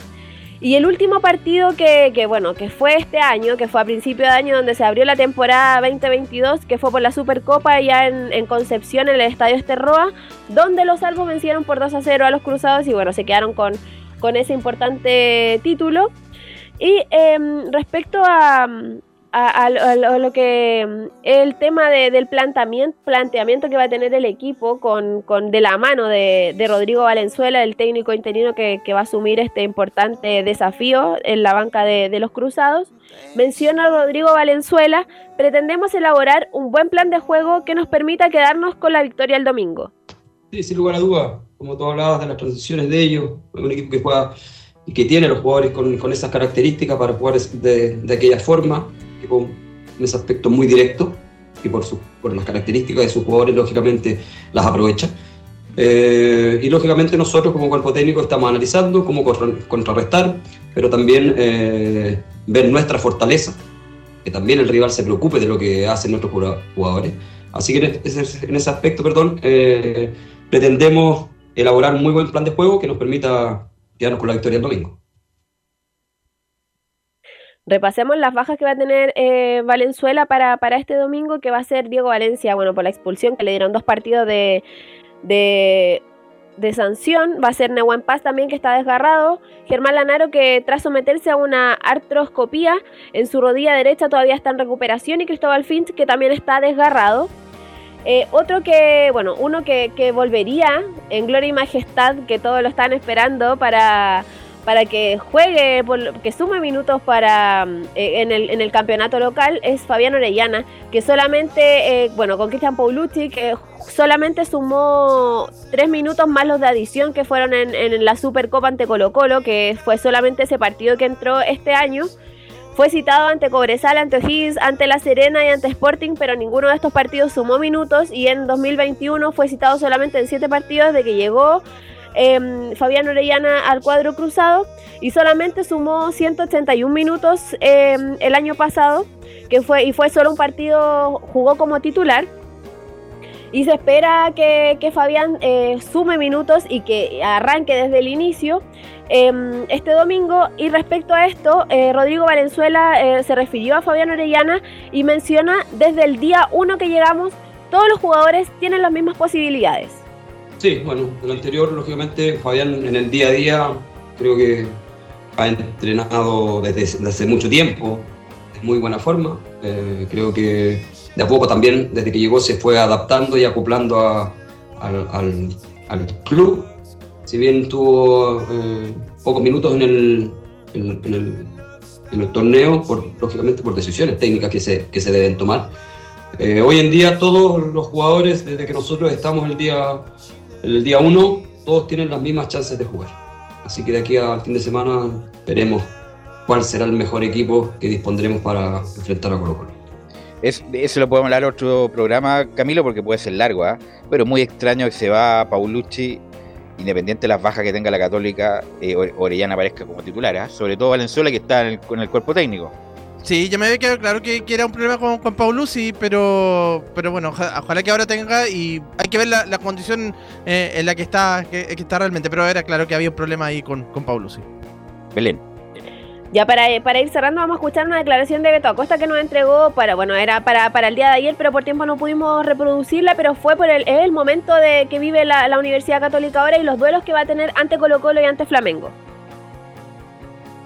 En el fútbol siempre, siempre pasan estas rachas en donde, es decir, Católica nos traía un poco acostumbrado a, a ganar los últimos años casi todo. No hay duda de que los clásicos son importantes, más jugando de local. Yo creo que puede ser una inyección anímica si realmente sacan un buen resultado, que es ganarle a Colo Colo, más que es el, el puntero del campeonato. Y en la Copa Libertadores siempre se hace complicado, más con un equipo como, como Flamengo, ¿no? que realmente es uno de los más importantes de Sudamérica. Pero, pero es fútbol, puede pasar cualquier cosa y, y no hay duda de que más allá del momento que no está en su mejor momento, yo creo de que, que los chicos saben muy bien que, que es un partido importante y bueno, no, no hay que dejar, cuando vienen estas oportunidades me parece que no hay que dejarla pasar y ellos lo saben muy bien. ¿no? Ya para cerrar el informe de Universidad Católica, eh, vamos con, con la probable formación, que cambiará el, el esquema también porque podría ser, bueno, un 4-2-3-1 o también podría ser un 4-5-1, que sería con Sebastián Pérez en el arco, con Raimundo Rebolledo, Tomás Astadoroga, Alfonso, eh, Branco Ampuero, bien digo, y Alfonso Parot, con Felipe Gutiérrez y Juan Leiva en el medio. Un poco más adelante iría José Pedro Fuensalida, Fabián Orellana y Cristian Cuevas. Y soli- solamente adelante iría Fernando Sampedri. Ok, gracias Belén. Eh, la seguimos el lunes a ver con las repercusiones del clásico entre Colo Colo y Católica. Buenas tardes. Eh, la duda, Giovanni, son los centrales, ¿ah? Eh, Ampuero y eh, el otro era Camilo. Hasta Buruaga. Hasta Uraga, los dos dejan muchas dudas. ¿ah? Dejan muchas dudas, pero cambio de entrenador, vuelven al esquema que ellos manejan perfecto. Creo yo, que si Valenzuela, creo yo que si ve bien el fútbol, va a parar dos contención y no uno. Sobre todo contra Colo Colo. Creo Ahí yo que lo va a hacer ver. de esa manera, que ha sido la falencia católica, creo yo. Obviamente los contención se demuestra que son los que valen mucho en la, en la cancha, preguntaron en de Chile. Y creo yo que va a parar con dos contención y la defensa creo que va a volver a una línea que manejan bien, así que creo que el equipo va, va a subir su nivel, va a andar mejor, independiente que Valenzuela esté por dos días. Se fue Paulucci, muchos jugadores querían, así que no me cabe duda que Católica de ahora empieza a subir su nivel. Ok, gracias Giovanni. Vamos con Colo Colo. Con Colo Colo y la novedad con Colo Colo, porque Colo Colo ve el clásico, pero también está con un ojo para el próximo miércoles contra el Club Atlético River Plate, Nicolás Gatica. Claro, un Colo Colo que busca ganar por primera vez con Gustavo Quinteros como técnico de Colo Colo en San Carlos de Apoquindo. Lo hizo obviamente, eh, lo ha hecho en el, en el Monumental, por ejemplo, el año pasado, incluso en la Supercopa, pero todavía no ha podido ganar. Ha ido dos veces a San Carlos de Apoquindo. Quinteros en la banca Alba y ha empatado las dos veces 0 a 0, aunque en la última estuvo más cerca de ganar justamente el equipo de Colo Colo, pero en definitiva fueron empate 0 a 0. Y el equipo colocolino como tal espera ganarlo desde el 2017, que no vence a Católica en San Carlos cuando fue 1 a 0, una victoria ahí con un gol de Óscar Opaso. El Torta que va a estar mañana, perdón, va a estar el día domingo.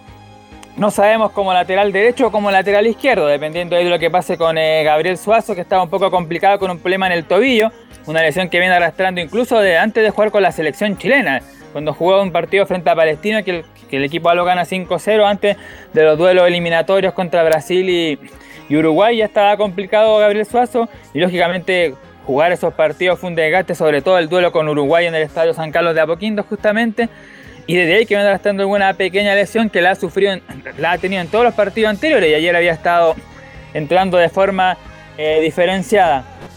Y Juan Martín Lucero, que es la gran incógnita, como decía muy bien claro, el ojo está puesto también ahí en, el día miércoles frente a River Plate. Como le decíamos ayer, una ventaja que va a tener ahí eh, Colo Colo, o por lo menos que Gabriel Costa, el, el peruano, va a estar, va a poder tener más días para entrenar porque no va a jugar el día domingo. Recordemos que le dieron dos fechas de castigo, así que estará él y Lucero seguramente también van a estar ya de mejor condición para el día miércoles frente a River Plate. Y el día domingo están las opciones que se, ya habíamos comentado que se manejaban de que fuera Marco Volados el centro delantero, porque por las características del partido, el técnico Gustavo Quintero no iría por, em, por el por Cristian Santos porque no, no ha rendido definitivamente, así que Volado sería más probable el que sea como centro delantero. Pero justamente vamos a escuchar al técnico porque él habla justamente sobre estos jugadores. pues. Vamos a escuchar en la número 2 que habla, dice Gustavo Quintero. Suazo está perfecto, entrenó muy bien, pero Lucero entrenó de forma diferenciada.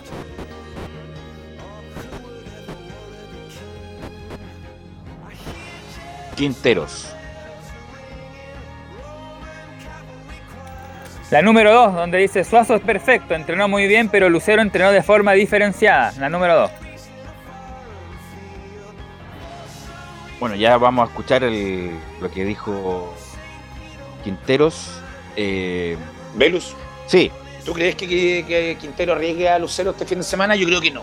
Si está, ah, como dicen, como dicen ahí en los, en los carretes que tú vas muy, muy seguido, Giovanni, si está medio ser. filo, si está medio filo, mejor guardarlo. Mejor guardarlo. Es y que lo puede esté- perder por tres semanas, perderlo Claro. antes, guardarlo. a- ni siquiera con- para el primer partido con River, incluso hasta el segundo, se, depende de la lesión que tenga, porque no es una lesión muy leve por lo que veo, por el tema de descanso y de, de trabajo diferenciado que hace. Independiente que sea tan importante, Colo Colo con el plantel que tiene, tiene para en el torneo nacional para poder esa, sacar esa, ese cambio y poder, poder, poder reemplazarlo de buena manera, creo yo. Nicolás. Bueno, Nicolás. estamos, estamos esperando ahí que, que llegue lo que Bueno, que si no, Gustavo si-. Bueno, si no está el audio, usted del informe con lo que tenga, por Nicolás. ¿Qué decía? ¿Qué decía el audio? Ahí sí. Ahí está. Lucero entrenó bien, pero de forma diferenciada. Así que mañana vamos a- o el domingo vamos a tomar la decisión con él si, si lo, lo ponemos para jugar o, o en el banco de suplentes o, o esperamos que se recupere o digamos que pueda jugar el día miércoles ante otra final, otro partido muy muy importante que nos puede también dar la posibilidad de, de estar mucho más cerca de una clasificación en Copa. Así que lo vamos a decidir entre mañana y el domingo. Entre todo lo que está haciendo él, lo está haciendo bien, sin dolor, sin molestia, así que es una buena señal. Pero bueno, recién vamos a definir horas antes del partido. Ahí la cara entonces, pues con Gabriel Suazo es muy probable que juegue y con Lucero van a esperar incluso hasta el mismo día, domingo, si es posible, a ver si puede estar en buenas condiciones justamente para el compromiso del día domingo. Si no, claro, guardarlo definitivamente para el duelo del miércoles frente a River Plate. Bueno, otra, por supuesto, Gustavo Quintero no quería quedar ajeno a la polémica sobre si es clásico o no. Recordemos que el técnico argentino-boliviano dirigió al conjunto cruzado, fue campeón en la temporada 2019, sabe lo que es jugar también o dirigir al conjunto cruzado y justamente por las declaraciones de Falcón y algunos también eh, eh, retirados jugadores que también han mencionado que no es clásico, dice el número 3 el técnico Quinteros, no quiero entrar en polémicas ni contradecir un jugador, es un partido muy importante. Sí, eso, mira, yo no, no quiero entrar en polémicas ni, ni contradecir a, a- un jugador lo que haya dicho. Cada, esta es una opinión de cada uno, personal, cómo lo siente, cómo le han hecho ver el tema de los partidos, si el clásico es contra la U de Chile, si el clásico es contra Católica, eh, si los clásicos son entre Católica y la U, entre Católica y Colo Colo. Pero bueno, es un partido muy importante que se puede tomar como un clásico, por supuesto, sí, sí. Nosotros, cuando me tocó dirigir a Católica, tomábamos en ese momento el clásico universitario y también contra Colo Colo como un clásico, así que me parece que es un partido muy importante con dos equipos grandes que, que se van a enfrentar y que cada uno va a poner lo mejor para, para poder ganar el partido. Así que eso es lo que te puedo decir con respecto a, si eso no es clásico, si uno lo siente o no lo siente así. Bueno, entonces lo que dice Gustavo Quintero, sí, para él es un partido por supuesto importante y sobre todo importante si es que se puede mantener en la punta y el equipo de Colo Colo y ahí preparar de mejor manera y con mejor ánimo el partido del día miércoles frente al conjunto de River Plate. Y otra que vamos a escuchar justamente que tiene que ver con un poco sobre lo mismo de Lucero y los jugadores que podrían estar para el partido del día miércoles, lo que dice ahí sobre la, la recuperación que puedan tener los jugadores para ese compromiso. Dice la número 5 el técnico de Colo Colo que los jugadores que vienen con molestias difícilmente se- podrán recuperar tres días después. Eh, y está muy cerca el partido. está muy cerca el partido, los jugadores que vienen con molestias musculares o cargados, difícil que se puedan recuperar de un, de un partido a tres días después. Es más complicado. Por supuesto que es mucho más eh, posible si hubiese sido un día más, como, como la verdad nosotros hemos querido que, fuese, ¿no? pero no, no sucedió, así que tenemos que pensar en el partido del domingo y también en el partido del miércoles y tratar de, de buscar alternativas para esos jugadores que a veces tienen molestias musculares, como en este caso de Lucero, o una otras molestias, como el caso de Suazo y de Volados también, que viene que el partido anterior él tuvo una molestia que no pudo entrenar para el partido ese, normal. Entonces, para esos jugadores siempre es mucho más conveniente tener un día más de descanso, pero bueno, lamentablemente no lo, no lo tuvimos. Tenemos que jugar domingo y miércoles, así que ojalá podamos no nos equivoquemos y podamos poner lo mejor que tenemos para el domingo y lo mejor que tenemos para el miércoles y poder sacar buenos resultados. ¿no? Bueno, entonces escuchamos ya a Gustavo Quintero las principales declaraciones en el día de hoy. La probable formación para el día domingo sería la siguiente, vamos, a dar a Gabriel Suazo como titular, eso sí, sería la siguiente. Brian Cortés en el arco, Óscar Opaso, Maximiliano Falcón, Emiliano Amor y Gabriel Suazo, César Fuentes, Esteban Pavel, Leonardo Gil, Pablo Solari, Cristian Zavala y, como dijimos, Marco Volado va a ser el número el 9 ahí que va a reemplazar a Juan Martín Lucero, pero como dijo Gustavo Quintero, lo van a esperar hasta última hora el día domingo. Gracias, Nicolás Gatica, muy amable. Camilo Vicencio, católico, me carga estas preguntas, pero tengo que hacerlas. Es, es- es- es la, la edición de Laurencio Valderrama que me dice, tienes que preguntar esto. Católica o Colo Colo el domingo. Colo Colo. Sí. ¿Cuánto? 2-0. Giovanni. Colo Colo 3-1. Colo Colo 3-1. Ok. ¿Velus?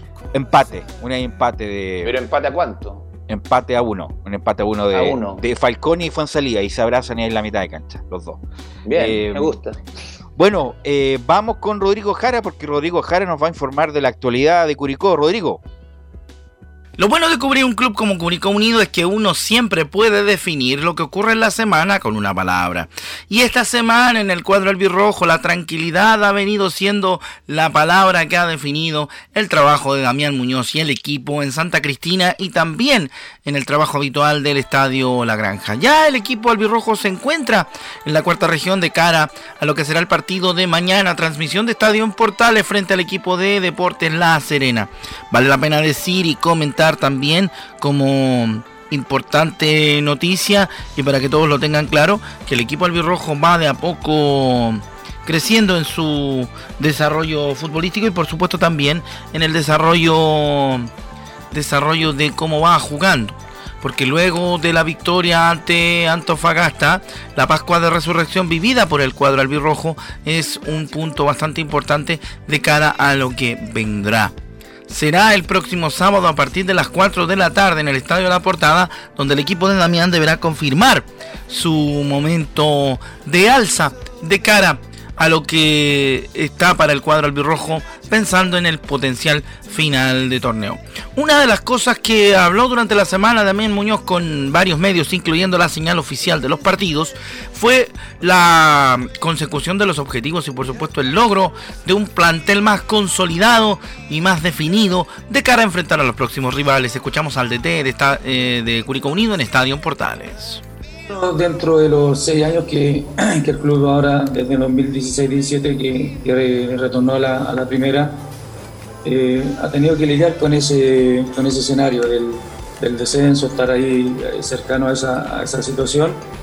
Nosotros por lo mismo en el- la conformación del plantel y, y cuando tuvimos la primera reunión con, con los jugadores ya con el plantel completo, nos trazamos ese objetivo, que más allá de, de mantener una división, nosotros teníamos que ir con un objetivo que era clasificar al club por primera vez en una Copa Internacional.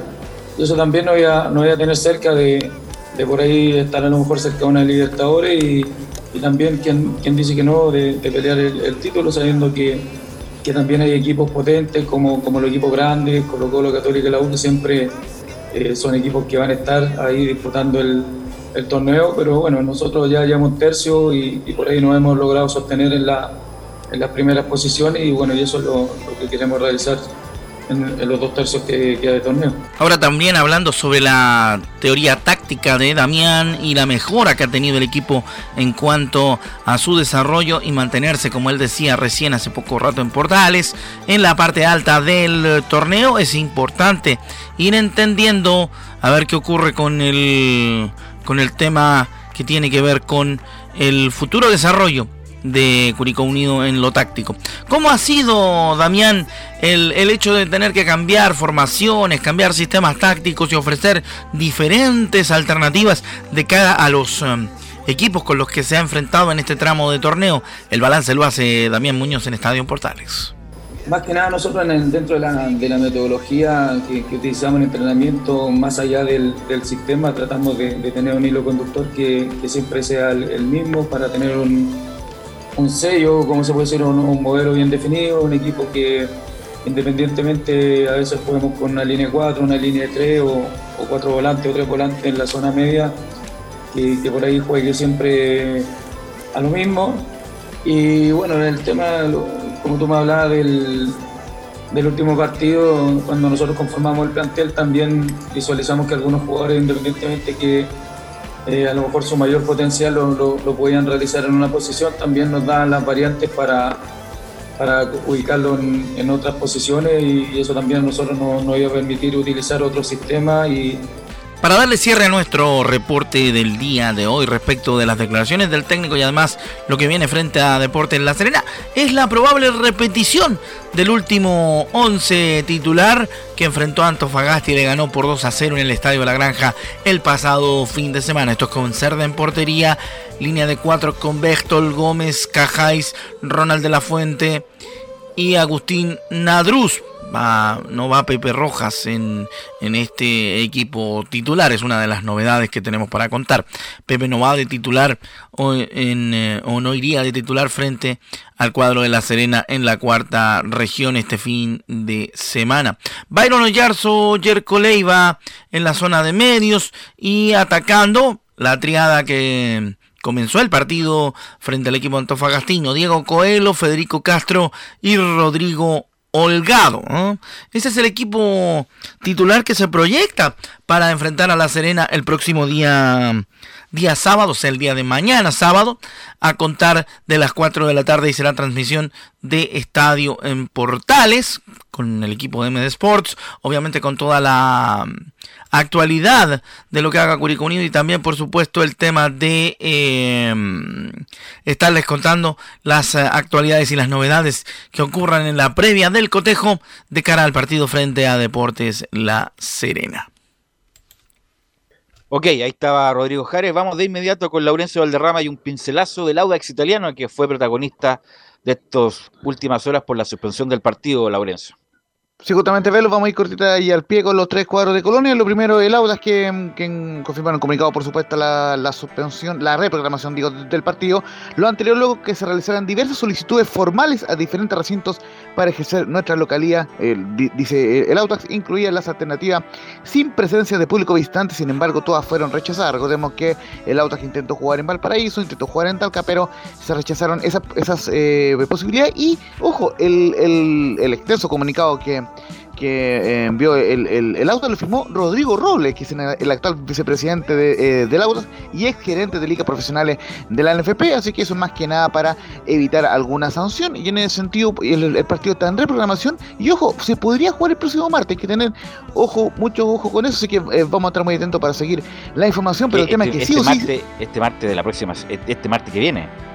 Sí, y sí o sí se va a jugar antes del 1 de mayo y ah, al igual que el partido de Deporte de Antofagasta. Eh, así que si no se juega el martes, sería el día jueves, son la fecha tentativa para jugar el partido de Audax ante la U. Así que eso sería con el cuadro eh, de Audax. Y quien sí va a jugar es Palestino, quien esta, esta tarde va a jugar a las 20 horas ante el cuadro de, del Everton de Viña del Mar, buscando cortar una racha de 6 partidos sin ganar. Y en honor al tiempo, vamos a ir de inmediato con la más probable formación del Audax, que repetiría el mismo equipo que empató a, eh, a cero con la U en Santa Laura, con Daniel Zapa en portería. José Bizama, Franco Pardo, el argentino, y Cristian Suárez en la última línea. En el mediocampo, Brian Bejar y Vicente Fernández por los costados. Por el centro, eh, Agustín Faría con Misael Dávila. Y en la delantera, Brian Carrasco, Luis Jiménez y Jonathan Benítez. Recordemos el partido es a las 20 horas y, lógicamente el cuadro de, de le, decía buscará romper una racha de seis partidos sin ganar. Y lo último, la Unión Española que informó que eh, hará una promoción 2 por 1 para sus abonados eh, para el próximo partido del martes a las 20 horas. Recordemos que la Unión eh, va, eh, si gana el partido se mantendrá como líder junto a Colo Colo, obviamente dependiendo de lo que haga el cuadro Alba ante la Católica. Así que el martes a las 20 horas el cuadro hispano vendrá a entrar 2 por 1, pero para los abonados, así que es muy interesante panorama para el martes 20 horas ante Corezal en el estadio Santa Laura eh, Bravo y, muy atento al, al, fin de semana para ver cuándo se reprograma el partido, por lo menos aún no está la fecha oficial en la página de la NFP. Ok, gracias Laurencio. ¿Algo más, muchachos? Giovanni, Camilo, para terminar. Sí, a nivel internacional, Velus, ¿te acuerdas de ese famoso partido entre Argentina y Brasil que no se jugó? Que se suspendió, se va, se va se programó para el 22 de septiembre. Todavía no está definida la hora. Y ni el estadio. No, y recordar que la Copa del Rey ya se juega ah, la Copa del Rey. el domingo, 23 de abril, la final Pellegrini. Así que, hay que estar atento porque si llegara a ganar Pellegrini se, se asegura cupo europeo. Así que muy importante y además del título importante para el Betis que no gana hace mucho tiempo. ¿Algo más, Giovanni? Eh, nada, nos escuchamos durante el fin de semana y, y saludo a todos, a todos los oyentes y nos estamos escuchando. Ok, gracias Giovanni, gracias Milo por la puesta en el aire. Atento a las transmisiones de Portales Digital y nosotros volvemos el lunes a las 13.30 horas en una nueva edición de Estadio Portales.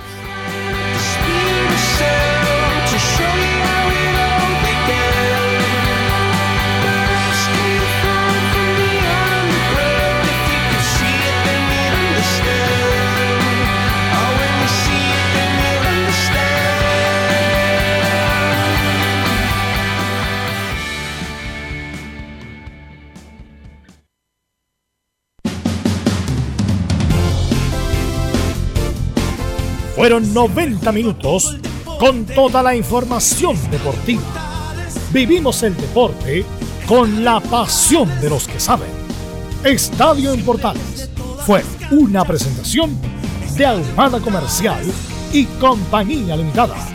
Expertos en termolaminados decorativos de alta presión